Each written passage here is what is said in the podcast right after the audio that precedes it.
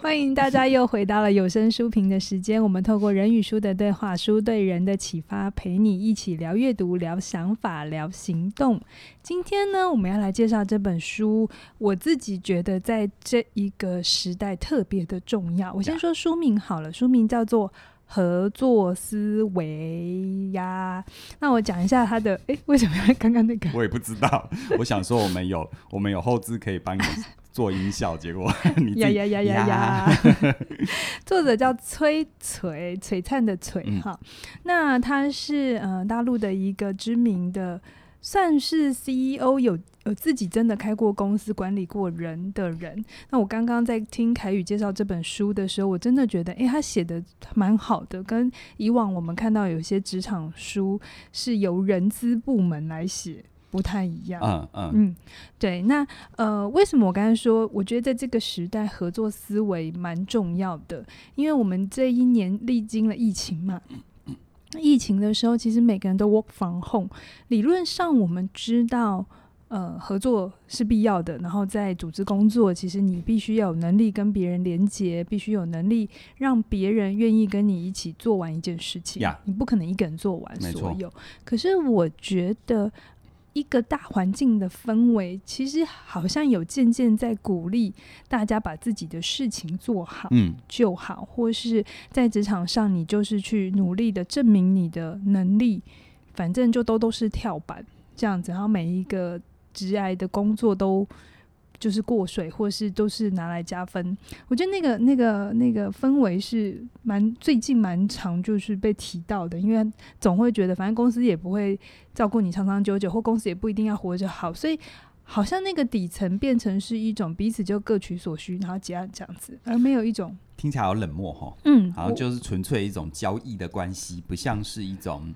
呃，我们把人生最重要的生命岁月跟信任还有精华投入在这是里，然后我们得到一些除了物质以外，还有更多非物质的对，报酬，这样甚至你在朋友之间去提说，哎、你真心喜欢你的公司，然后你就是刚刚你讲的这种想要为他多做点什么，有些人还会还会笑你傻、哎。对，他会笑你啊，你干嘛？你被情怀吃了你的心啊？对对对，或者说啊，你你跟他要加班费，这是合理的，就是嗯一切都以交换为导向。我是觉得好像越来越多这样的论点比较多，嗯所以我们今天来聊一聊合作思维这样子。凯宇，你先跟我们介绍一下，因为你当初看了这本书的时候，也是跟我说，哦，这本书写得很好，嗯它打动你的东西是什么？我觉得这本书哦，有三个点哦，在阅读上面还蛮值得大家可以细细品味的哈。嗯第一个就是呢，我们一般在台台湾的图书市场上读到比较多的职场书，呃，通常是蛮多的典型，就是从他可能在报章杂志上面发表的专栏文章，跟职场相关的专栏文章汇集成册的。那这样的一个形式呢，它嗯，好处就是适读性很高啦，嗯，你就是没什么压力，有没有？嗯每天看个一篇，或者是早上起床的时候啊，做一些必要的流程。至于是什么，自己想 哈、哦、对的时候哈、就可以看看个刚好一篇看，完一篇， 刚好看完一篇。不要不要留言问了、我不会回答的。OK，可是它这背后的一个问题就在于，像这样的一个东西，它太 fast food 了，太速食了，是所以它通常会比较浅。它是对它缺乏了让我们对于职场有一个系统架构完整的认识。然后再来就是哈，那些所谓的专栏式的文章，它里面为了吸引人容易读，所以呢，它会用它直接会讲一些案例。是那现在问题来了，那个案例可能适合适合那个事主的人，不一定适合你啊。或者某个产业可以，对呀、所以我觉得这本书它不同于我们看到蛮多职场书那种案例式的，它是很有系统架构的。而这个系统架构，待会我会说哈，这是第一个。我觉得只光凭这一点，我觉得尽信书不如无书啦，因为这毕竟是个大陆的作者。你说他谈的职场状况跟台湾是不是还要我们自己的一些调整？我承认需要，是而且它里面讲到一些企业的案例，对我来说，我它里面讲一些企业我都不一定很熟， 所以我自己要去查资料或脑补，嗯你知道吗？这我要很负责任的告诉你。可是单凭它有一个架构式的思考，我觉得它就是一个很负责任的地方，是，因为你就知道我该从什么角度去想，嗯，那我取其自己所需的啊，那或者自己不适用的，你就可以把它先摆在一边是。好是，那第二个值得读的就是，其实刚刚你有提到，这个作者本身是个女性，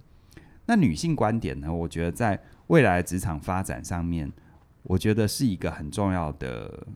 重要的取向，而且是我觉得每一个人不管男性还是女性都要具备的能力。开始能接受不同性别的人的领导，对不对？你的领导的其实我要讲的还不只是这个，嗯因为我我我我觉得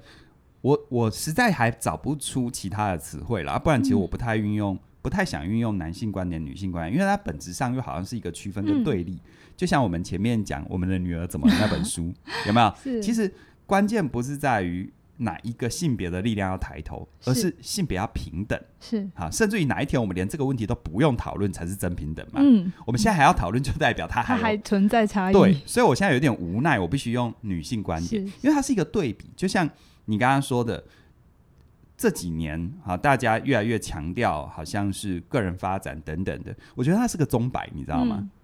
好、钟摆的一个极端就是终身雇佣嘛，对，然后然后就是好像一切把公司当成感情投入的地方，是那我也觉得那个不太现实。是可钟摆的另外一个极端就是极端个人主义，嗯好，然后然后好像好像你跟你的工作，你跟你的团体团团队，你跟你的公司，就只有纯粹利益交换的关系。我觉得这两个极端都不太健康啦。嗯那这边我讲的女性观点是，她其实强调第一个，她重视合作，因为书名就叫合作思维嘛。 那当然，当然待会会讲很细致什么叫合作思维。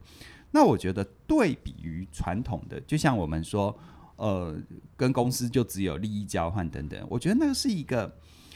蛮竞争思维的，是，呃，蛮零和博弈的。要不就我得，要不就是你得，这样对对，或者是比如说我跟同事之间的关系就是一个杀戮战战场啊，就是就是嗯我上位了，你就没有办法上位等等的这个部分。我觉得这本书它提到的一个很值得读的观点，就是说，在未来你看哦，不要说什么现在公司。我们常常说，我跟公司有利益交换，嗯但反过来说，现在对公司来说，也因为疫情等等的变化，你会发现它会产生一个很特殊，我还不太知道怎么去形容的状态。因为可以确定的是，大公司因为这些冲击跟变化，它要转向的成本太高，也也因为这样子，黑天鹅很容易把它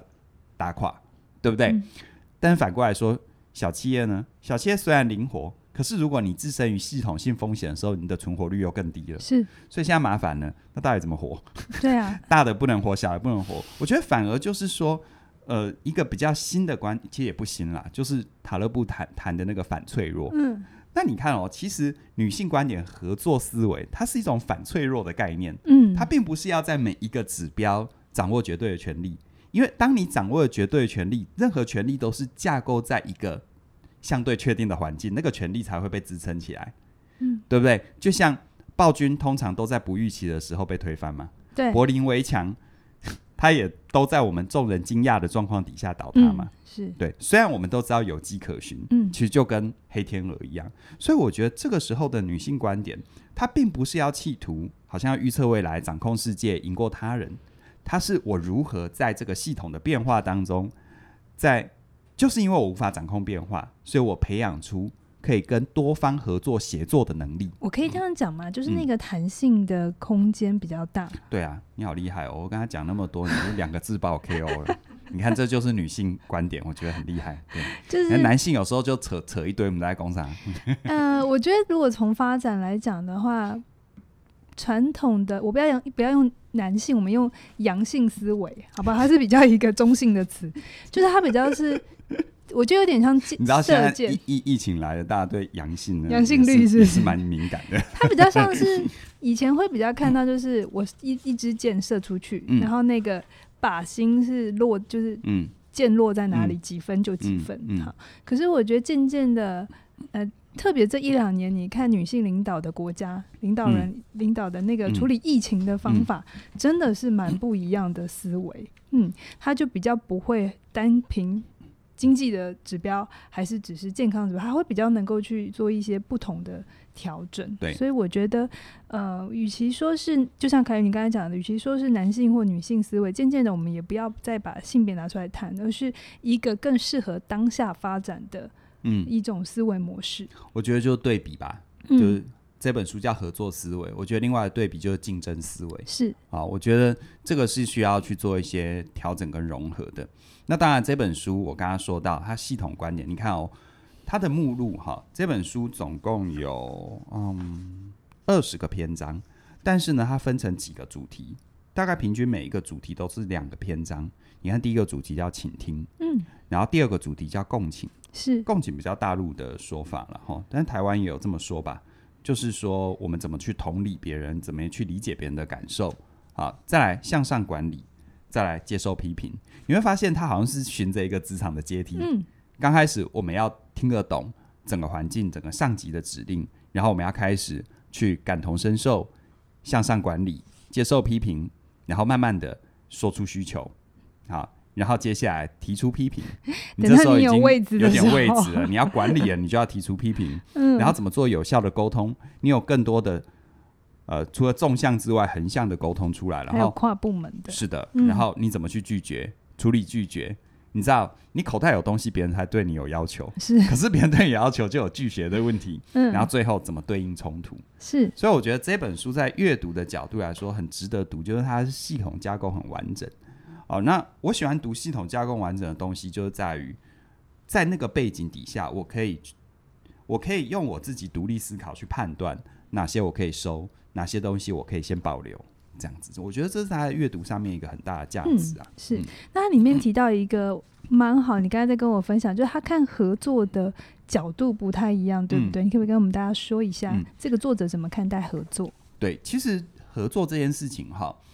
嗯，大家在职场上，我不知道你对合作的想象，呃，简单的二选一吧。你觉得合作是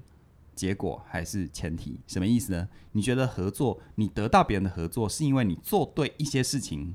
才能够得到别人的合作，还是合作本身就是一个思维上的前提？无论对方怎么对我，我都先用合作的思维角度去看待，然后去做相对应的处理。哪一个呢？其实我必须讲哦，多数人直觉式的都比较容易把合作当成是个结果，对，因为我要做一些事情才能交换的，是所以这就麻烦啦、因为如果你是把合作只当成是一个结果的时候，那你就会发现一件事：刚进入职场，你就会有一种下意识的思维，叫做我不配得别人的合作。我没有权利跟别人合作，对，或者是我无我我无法呃，我我或者是我我不相信别人会跟我合作。哦，我懂了，呃。你刚才讲的那两种思维，有一种是我得先去证明之后，我有了资源，我才能让别人跟我合作。可是跟合作是一种前提，是我们两个的地位在心理位置上其实是相好等我的。直接讲一个例子啦，哈、嗯我们有时候带那个刚入职场的新员工，有没有？是有时候我们常常会不会遇到一些状况，新员工理解错我们的意思，或者是他做错一件事情，然后我们第一时间反应是：你怎么不问我？嗯，对，你会发现那个新员工为什么不 问你？他把合作当成是他要先做对一些事情的结果，他才能够得到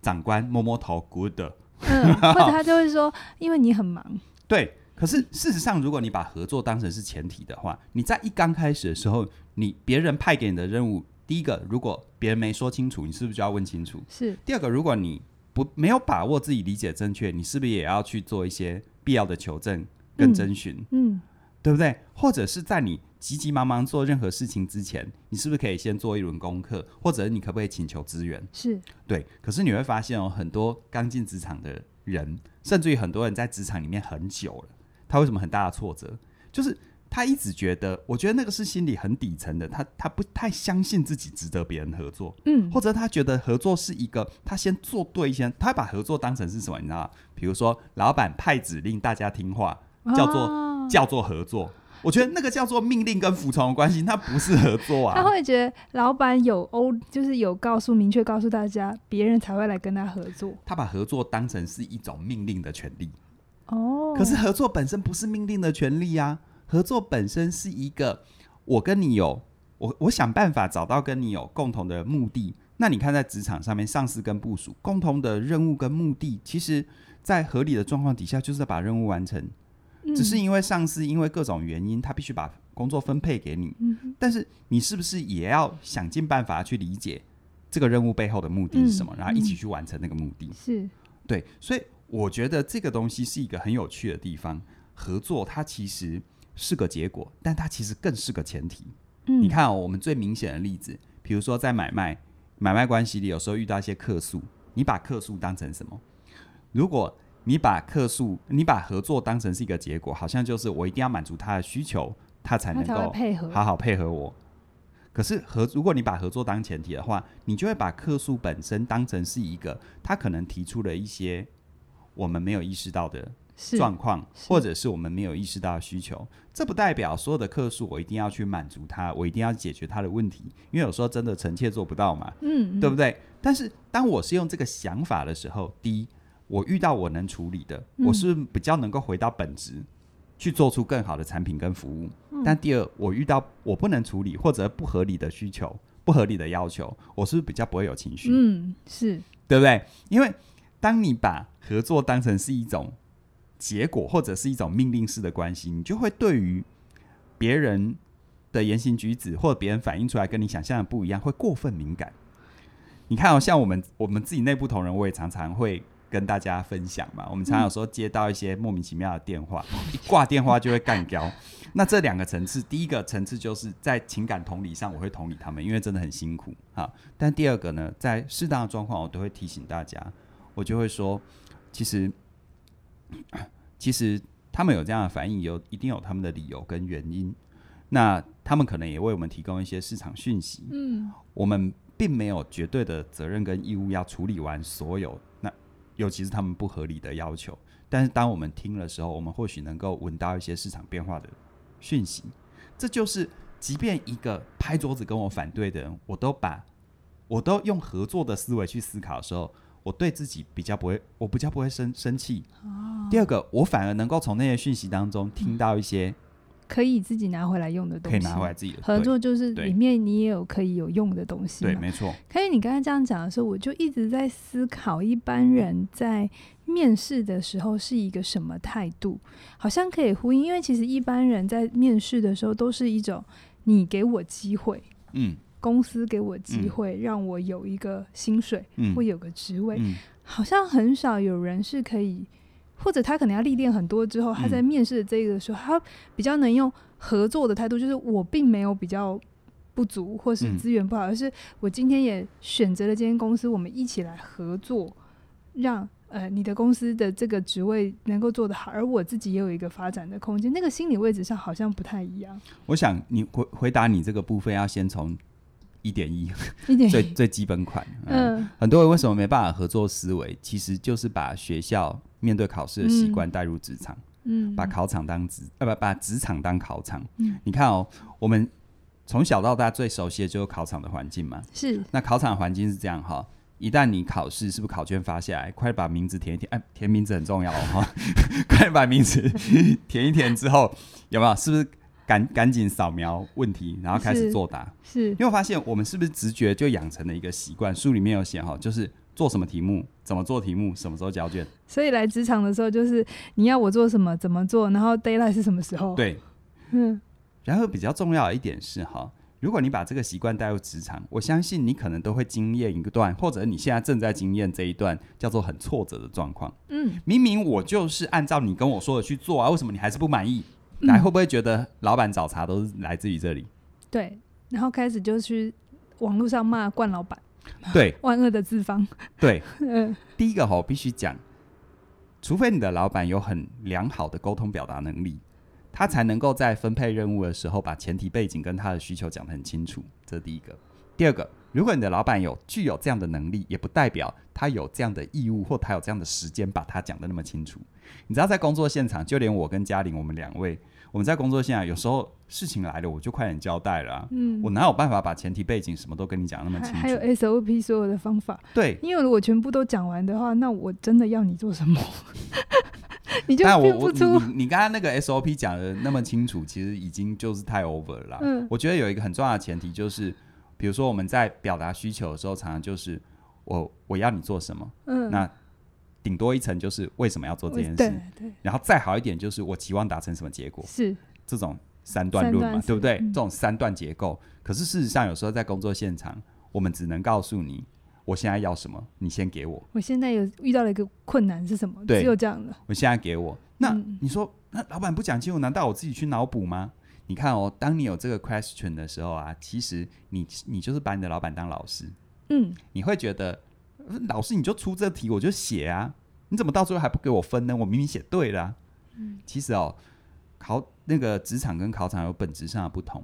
你跟老板，老板并不是老师，职场也不是考场。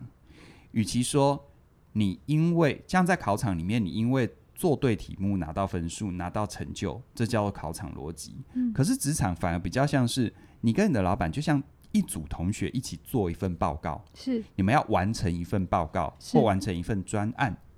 它的逻辑是这样子的。所以，如果你把老板的每一个指令都当考题，你其实有你会犯一个很大的忌讳，叫做你不会去思考为什么是这题，嗯或这一题到底在问什么，你不会去思考。就像我自己最近也在准备，呃，我们新的线上课程，当然要蛮要比较久才会推出，在谈职场。那我自己谈职场的一个出发点也一样，我很喜欢有系统逻辑的思考，因为这样的话就不是用一个框架框你，而是帮你长出思维的力量。我里面就讲到一个这个现象的例子，我就说我们从小算数学都回答过鸡兔同笼的例子，对，对不对？有些人还是各中高手，很快算出来有几只鸡跟几只哎、兔你子。知道兔子有几只脚吗？ 搞不好现在有人说两只哎， 因为前面很多台车。哎刻板印象，刻板 印象。好，嗯可是你看哦，如果是考场思维就是这样嘛，你很快把它算出来嘛，嗯对不对？要、不然的话就会干掉说这个题目出的很烂嘛，什么之类的。可是，在职场里面，你应该要想的是，谁会把两谁会把鸡兔跟兔兔子放在一鸡放在起？一起？我为什什么要放在一起？对不对？为什么这件事会发生？对，我们从来不会去怀疑为什么这个问题会发生，或者这个问题发能不生能不要再把鸡跟兔子放在一起？对我就不用解决了。 对对，关键在于是我要算出几只鸡还是几只兔子吗？还是在流程上我一刚开始就把鸡跟兔子分流呢？对嘛？这才是职场上的逻辑。可是当你把职场当考场的时候，你就会，你只会当个应声虫，你不嗯会去思考这问题本身合不合理，或它怎么是来的，或它最终的目的要是达到什么。这就为什么没办法合作的思维。嗯，对，所以很多人就会有一个，常会有一个迷失的一个幻想，就是哪天我自己有权利了，我就能得到别人合作。你看是不是就把合作又当是结当果？结果，好、对，他不是把当你把合作当前提的时候，你看待任何问题的角度，你就会多多几层，好了，嗯不要几层，多一层嘛，去思考为什么。为什么是是这题？这题要干嘛？就像老板分配给你任何任务，有没有？老板，嗯比如说，哎、明天帮我准备一杯咖啡，嗯，有没有？这时候有一点敏感度了，就会问说：“哎，老板，你要喝的吗？还是要招待客人对喝的对对，对对不对？”那如果招待客人喝，他平常喜欢喝冰的还热的，嗯，有没有？有什么特殊的需求跟口味？还是如果公司呃预算没有问题的话，我准备三杯，反正到时候看随他便状况可以给。那另外两杯我们有其他的同仁也可以分享。你会发现，你就不是，要不然你说实在傻不愣登的准备一杯咖啡，结果你准备一个即溶咖啡，那老板气死了。招待重要的客人准备了即溶咖啡，然后你会气，老板你没讲清楚，老板也觉得 好笑。我找你来工作，我什么都要讲清楚，我自己去做就做完 了真，是不是就进入这个逻辑？对，真的，嗯，所以不要再把职场当考场了，拜托。你在学校考场是怎样？你是付学费、欸嗯，你是付钱给别人，人家教你，然后考试就是去、去验嗯证你到底有没有学会。可是你进入职场是别人付钱给你、欸，我觉你得是来工作的、欸，我觉得有一些人嗯真的会那么挫折，就是你刚才讲那个心情，他以往这样都可以过对，或者都还可以拿到分数，还不错。所以呢，我觉得那个生气的背后是很深的挫折跟嗯无奈。嗯，原来不知道，就没人提点说，嗯其实职场不是你把结果做出来就好，你要开始能够思考，对或者是你要开始在心态上面把你周围的人不是当成权威者，嗯，甚至嗯我觉得你说，呃，把结果做出来就好，你要把结果重新定义哦。嗯，嗯，别人别人叫你买一杯咖啡，不是你把咖啡递到他面前就叫做结果，是嗯你要去想他为什么要买这一杯咖啡，是是，这才叫做创造真正的结果，是是，所对以不对？嗯，所以嗯如果你发现好像今天讲到这边，你还是有一点气，我们一边讲，但是你又一边有一大堆反例 always 跑出来，有 没有？可是可我是老可板是可是可可是是这样的，呃，不管你现在几岁哈，嗯我会比较建议就是去想一想，你到底怎么看待你的职场。是对啊就像凯宇讲，你是把它当考场呢，还是对啊我们之前有谈过，你把它当家庭？嗯，好，这都比较不是一个回到职场本身的嗯状态。嗯其实还有一个更根本题啦，我捅破这个纱窗纸好了，嗯，就是如果你不爱你的工作，你自然不会去想这些啊。是啊，是那你啊为什么要选一个你不爱的工作？或者是你可不可以有别的选择？嗯，好，这我知道是个大灾问，呃，也不容易回答。那我觉得我自己，我我跟嘉玲都是花我们岁月当中很多时间不断的探索。那我觉得我只能说，我们开始学着对自己负责吧。是对，真正的职场跟生命不是谁谁给你考题，你不是你不是要回答别人的考卷，而是你要回答自己的嗯自己的自己的自己的考卷，自是。己给自己出的考卷。所以如果你现在还不是那么热爱，或还没找到你工作热情，那也没关系。其实你刚才在讲的时候，我就很有感。我也不是一出社会我就热爱我的工 作，当 然啦，我也曾经嫌弃过他，我也走过骂别人是惯老板的嗯， 啊，初爱就是，呃，初恋就是真爱，你相信这种鬼话，对我不对？这一我样的也意思确啦。实是真对的啊花了一点时间之后，对啊才慢慢的去理解工作之于我的 生啊命意义是是什么。？是所以到最后来最后开运，那我们讲了很多，知道重新定义一下。呃，合作思维，或是嗯重新定义你跟职场的关系。那假设我们还是要真的开始跟别人合作，这本书有没有告诉我们一些可能 tips，可以现在嗯就做？我觉得有一个东西很值得讲哦，就是说，无论你现在面对你的老板如何，你现在喜不喜欢你的职场，你走到哪里，你哪怕做了一个你现在的梦幻工作，你都必须要具备一个很重要的能力，叫做讲清楚。嗯，但所谓的讲清楚呢，呃，如果要我说的话，讲清楚不是你觉得清楚。如果你的讯息在第一时间别人不想听，听不进去，那你认为你讲的再清楚都是不 清楚，真的，对不对？而且那种讲清楚好可怕、哦。对对对对对，有很多人，有很多人他，他他一直跟你说他有多难受，他有多挫折，可是他始终没告诉你他挫折的点在哪里，他到底遇到什么事情。我觉得那就是在他的世界里，他觉得讲清楚，嗯然后他会把同样一句话跳针个十次。是我第一次就听不懂，你跳针十次，我只会不懂十次，并不会因为你跳针十次，我就突然变懂了。我不是通灵少男或通灵少女，OK？那所谓的讲清楚，我觉得在职场上的面的沟通哦，你先记得一个四个层次的讯息。好，这四个层次很容易理解。第一个层次就是事实，发生了什么事。我们常常很快的在职场上面，我们要传递一件事情，我们会进入一种我们的担心、害怕、情绪、愤怒等等的。你只要有那些担心、害怕、情绪、愤怒，你讲出来的话就会扭曲。是所以，请你回到事实，比如说，今天你，比如说你今天你交办一个任务给我，让我觉得很困难啊，我心中觉得你在为难我，我讲出来的可能就是要么就是攻击，嗯，就说你为什么一定要找我？嗯有没有？你我会觉得我讲得很清楚，但其实一点都不清楚。要不然就是另外一个就是逃避，是就是哦，勉为其难的接受，然后到最后又被你骂一顿，啊，做出来又不是。所以嗯事实是什么呢？事实可能就是说，嗯，老板，你上次给我，呃、你你你你上一你在一个月前有给我类似的任务，那上一次我的上一次我做出来的好像不你合理。你对你对我的这个结果不是很满意，然而这一次你又给我类似的任务，那请问这一次跟上一次有什么差别啊？或者是你这次有没有别的需要啊？我可以及早做准备，这就是事实。嗯，你先不要用那种情绪去对抗，然后再来第二个层次的讯息是什么？叫做观点。嗯观点你也可以把它当成是一种分析，我怎么看待这件事情，我有什么感觉？是啊，比如说我就说，呃呃，因为上一次我我我很想要把事情做好，但是其实结果不是你要的，我觉得有一点，我对自己有一点失望嗯啊。那第三个层次是什么？那我要做什么？目标是什么？目标就是，那你你你你期望达成什么样的目标？或者我希望这一次能够满足你的需要，嗯我这一次能够完成任务。然后最后呢，第四个层次，我要和你实现什么？你希望啊呃我希望你怎么帮我啊、可能说，呃，我希望老板你这一次是不是把上一次我对于呃 deadline 的时间规格的要求不是很清楚的部分，这一次能不能先告诉我？嗯，这四个层次，可是，在表达的时候，不要像刚刚那样的表达，然后再顺一次哈，事实、观点、目标、合作。但是在职场上面表达，多数时候你要倒过来，你要先告诉对方，你要先讲你希望对方怎么帮你啊。比如说，老板给你一个任务，你说：“老板，没问题啊、好，这一次我会尽力完成，但是我希望呃，你能不能先告诉我这一次的 deadline 啊？就是因为上一次我并不知道，呃呃，因为因为如果我不知道 deadline 的话，我在时程安排上可能跟你要的有所落差，嗯而且我很希望哈、这一次做出来的成绩跟两个月前是呃让你耳目一新的，因为我觉得上一次带给你的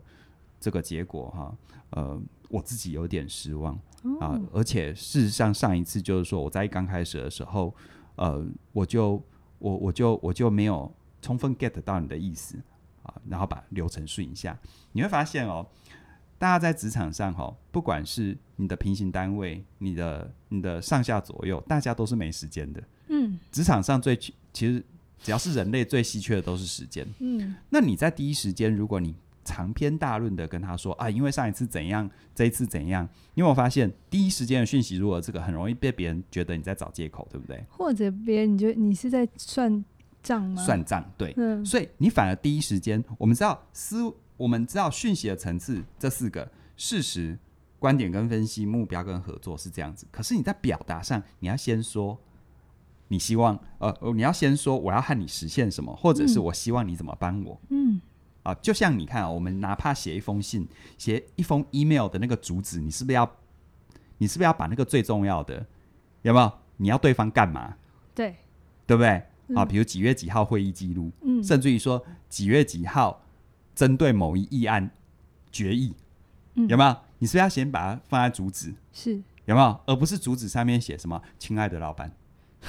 你知道怎样告白是吧？对不是对？所以我，我觉得在这个部分的一个修炼上面来说的话，哈、你看哦，所谓的合作思维，在这个表达的逻辑上，它就是一个很具体的呈现嘛。你第一句话就先说我要和你实现什么，我希望你怎么帮我，或我希望我们希这一次可以怎么我从我从们哪希望里可开以始？可以怎么开始？你先把那个最重要的重点说出来，然后后面你当然是要去讲你要怎么做，对不对？比如说像你在某一次的业务汇报，假设你是个小主管，你要跟你的大主管做业务汇报，你一开口，你一开口，你可能就说，你可能就要先说，好，我希望今年度，我希望今年度我要完成什么什么什么什么。嗯因为我的目标是怎样怎样怎样怎样，嗯然后呢，我针对什么样什么样的事实去做一些分析，而且呢，这让我感觉到什么什么什么什么。最后，事实上是我们在去年度因为怎样怎样怎样怎样做了什么什么什么，然后什么什么什么结果，对不对？好，所以我有这个结论，或所以有这个。可是你看哦，如果在职场上你先说哦，我们去年怎样，然后市场状况怎样？他说：“拜托，你是来当个小业务主管的，我是找市场分析员吗？”或者是说你为什么一直在讲我都知道的对事？，或者然后再来就是说，嗯，我我不需要你来跟我上课啊，是对不对？是可是当你先把你最重要的目的先讲出来了，然后把那些东西当做是你这个目的的支撑，大家都觉得嗯，你有想法。所以我嗯常常说哈，没有不能说的话，但顺序顺很序重很要。重要。对嗯，，而且你的顺序其实也在反映了你到底是不是要跟别人合作。你怎么想事情？嗯，因为如果你真的是要跟别人合作的话，你看哦，我们这又回到考场思维。嗯，你有发现，我们从小到大也写过很多申论题，对不对？是是，甚至于我们小时候数学的证明题，老师一定要我们把前因后果，然后最后所以写完嘛，嗯对不对？？是是啊、有时候你太聪明哈，就把流程省略太多，其实你你是懂的，但流程省略掉，是不是小时候还有被因为这样被扣分过，对 哦对不对？对，老师说不行，直接从这里跳到这里。没，错，可是你知道吗？到职场，你如果带着这个习惯，你知道你一下子别人所有人都对你没耐心了，真的，所有人都对你没耐心了、嗯嗯啊！嗯在职场，他的逻辑反而不一样，因为、嗯因为你你你如果没有先把别人最在乎的那个结果，或者是你到底要别人怎么帮你？可你刚刚在讲的时候，我脑子跳多跳很多。那你讲了嗯很多职场，我想要嗯讲一个跟我们比较有关系，就是嗯我们跟学生互动的时候，我觉得合作思维也很重要。对啊，因为很多时候他们来一定是生活里或职场上或家庭遇到嗯困难，嗯对不对？那这个困难其实有合作思维的学生跟没有合作思维的学生真的差很多。有合作思维的学生，我们点出了一些他可能习惯的做法之后，可能达不到他要的预期的时候，他可能会说：“好，老师，那现在我可以做些什么？或者是呃，老师，如果我想这样这样这样调整，好吗？你帮我听一下，这就是一种他愿意做事，一起来合作。好，那那我他需要我的帮忙的地方，就是帮他。因为我比较有经验，去想一下他这个会不会有动。可是另外一种学生呢，当他点出了一个你你点出了他的状态之后，他就说：“那现在怎么办？”他就是没有，还更有甚者，如果嗯他按照你的话去做了没有效果，老师没笑呢，哼，我说有啊，呵呵呵 我笑了。或者是他有，我会觉得那个心理位置就是我不会，我无能，我坐在这边，你来告诉我怎么做就好。所以你看哦，这像不像职嗯场上两种极端？要不就反击，要不就逃避。对，他从来没没有没有在中间叫做弄清楚状况，是，或者是是负责把自己讲清楚。是就是嗯因为有问题的人或生命是你的。对啊，哦，我当然可以协助你，可是你要很清楚的告诉我我怎么协助你，嗯而不是整个问题就丢给你，就是、啊，你是专家，所以你来。嗯，没错，没 错那，当然你也可以这么说，可是嗯你会知道那个后面的效果差非常多。嗯有合作思维的学生，他就会比较知道，最终他都是要去执行的那个人。呀，然后他是要怎么善用旁边的资源，而不是待在那里觉得你应该来帮我。对嗯，我对觉得真的差很多。对啊。所以所以其实这本书我觉得它很精彩的地方是，它真的讲很多很多很多很多架构，嗯，然后这背后每一个架构背后都有它实际的案例做支撑。那当然，因为她本身是个大陆的女性企业家，是吧？所以蛮多例子是大陆企业的例子。可是她也有谈到，比如说像脸书、啊、嗯像 Google 这些国际大企业里面的一些的一些案例，我觉得非常非常的精彩。是然后我觉得我自己在读完《合作思维》，我自己最有感的地方就是在于，其实这四个字在字面上的理解啊，其实任何人都能够理解。可是它背后的就是，它背后就是说，很多人为什么没办法把它变成是你真实的行为？我觉得就是我一直强调的，我们很容易把职场当考场。是，然后或者是我们把职场当家庭，我们没有把职场就当成是职场，甚至于更有甚者是，其实职场是个秀场，嗯而你这一场秀并不是说要让你光芒万丈，你这场秀是你跟一群人完成一场秀，嗯你们秀给你们的客户看，你们秀给你们的领导看，你们秀给整个市场看，然后取得你们应有的报酬。是，哦，觉得当你有这个思维的时候，其实你才能够在职场里面遇到，特别是那种别人批评，就像你看哦，多少时候我们一个案子或者是一个工作表现不如预期，是不是那种心情上就像是你的考卷发下来成绩不如预期， 对不对？对啊，然后怪但了，但事实上，对我来说，如果我今天推一个产品不如预期的话，我觉得我只会把它视成是市场在对我发送一个讯号，嗯，我跟市场始终是合作关系，是对不对？就像你跟你的伴侣，你们是个合作关系，你们就你们真正活成合作关系，你们就不会在很多冲突里面在讨论谁对谁错，而是在讨论那我们现在是怎么看，或者是甚至于他最后有提到。啊、虽然刚刚想说时间够了，不想讲了，但后来还是讲回来，就是 我我这样会不会太坦诚了、啊 好，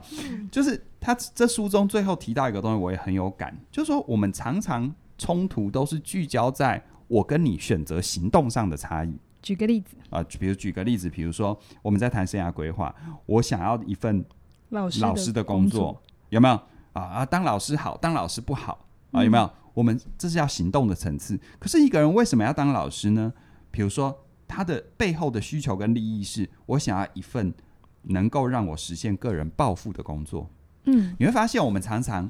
听到冲突或者感受到那种不舒服，是我们选择的行动不一样。嗯啊，再一个例子，比如说我想去北极旅行，嗯，这是行动。那你是我的家人哦，北极好冷，北极好危险，有没有？那该去北极，不该去北极，该去北极，不该去北极，怎样？嗯拿一根拿一朵玫瑰花，没有去问说他为什么那么想去北极，对背后要我们应什么该了解的是，那我为什么要去北极嘛？我要去北极是我想要一个新的体验，是那如果我要新的体验的话，我从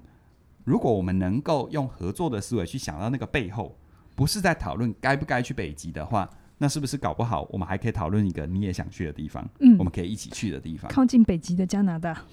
之类的啊？嗯对啊，所以我觉得有很多时候，我我我们在职场里常常就是啊，该怎么说呢？就是还没有把学生气嗯，摆脱掉吧。是啊而且我我发觉他其实不是几岁的问题，不是几岁的啊问，题？他不是几岁的问题，嗯，好、因为你看很多人在人生里面也都把也都把呃也都把他的人生给他的考验当成是嗯，你看考验嗯考试，而不是他的人生给他一些讯息，一些题目，而且啊议一些题一些一些议题，对议题，我们来讨论一个议题 agenda、这样子，嗯而不是一个 test，那是不一样的。是嗯，好啊，今天一样非常丰富的内容哈、哦，合作思维。我想呢，有些东西我们今天能讲的，嗯真的就是很。一部分，它的整本书的精华非常的多，特别是我，我觉得这本书是在看的时候，不仅仅是它的方法，而是去检查一下自己平常是怎么面对自己的职场，是真的把它当成旁边人一起跟你合作，还是他们都来挑战你，或是来阻碍你的？我觉得那下意识的看法还蛮重要的。嗯，没错，好，那我们今天就到这边，我们要工商服务一下，对不对？要啊。我们近期这一这一支有声书评，大家看到的时候，应该是我们正在推行嗯内容为为王。王，对好对，最早鸟友对会，对对，内容为王呢，这门课它是由嘉玲啊，还有我啊们的镜头外的导播，导 播怡璇啊，他是在起点，他们两位都是起点文化最重要的内容推手啊。你嗯我们看到所有的内容背后几乎都有他们的影子。是那很多人好奇，我们到底是怎么做到几乎是可以日更的？是好那这个部分它绝对有背后的逻辑方啊法，，还有方法。那我我我想很多人在在职涯上面，就算你不是想要当呃建立个人品牌或者开公司创业，你哪怕在职场里，你看哦，写一封别人愿意读的 email，嗯，你主旨怎么下，你是内容怎么架构，是，有没有你要诉求的点在哪里？嗯只光一封 email，你会不会写，都是一个很重要的关键。所以呢，在内容为王这一门课里呢，我觉得不管你的身份位置、角色是如何，只要你对于自己的职场发展未来是有所期许的话，这一门课都值得你加入，因为你在里面学到的，其实就像这本书一样，四个字：干货满满是，啊！因为我们把所有我们制作的操作流程都拆解给你看，而且。我们一天听一点这么多内容嘛，里嗯。面有很多很多都拆解我们过去的案例。我说这，你买这嗯，你参加这门课不是参加一门课，你是参加一门课之之余，同时你有上千则的参考资料，对，没错，你有用不完的 reference。你会比较知道我们这一千多则它背后的逻辑是什么。对，而且我觉得做教育就是这样嘛。嗯，你因为学了这些东西，然后这么多参考资料，我们的期待是什么？不是你跟我们一样，拜托不要成为第二个我们，你要青出于蓝更胜于蓝，嗯你要成为第一个你自己。是的，好，所以内容为王，从即日起一直到八月三十一号的晚上十二点之前，都有一八八八的超早鸟优惠。过了就没有喽。哎，这个超转友优惠，熟悉我们的课程的朋友都知道，这这个叫做错过了就再也回不去了，所以是请你把握喽。相关的课程链接在我们的影片说明里都有，期待你的加入。拜拜。哎，你每次都会直接跳到 拜拜，你要先谢谢谢大家的谢谢收收看。连接我刚刚讲了，然后记得订阅我们哦，不管是 YouTube 还是 Podcast 的有声书评。其实如果今天以录影时间来说，要有疫苗症候群的应该是我、啊， 怎么我发现嘉颖老啊师跟我们镜头外的导播今天都有点疫苗症候群这样子。好，谢谢大家的收看。OK，好，就这边喽，拜拜拜。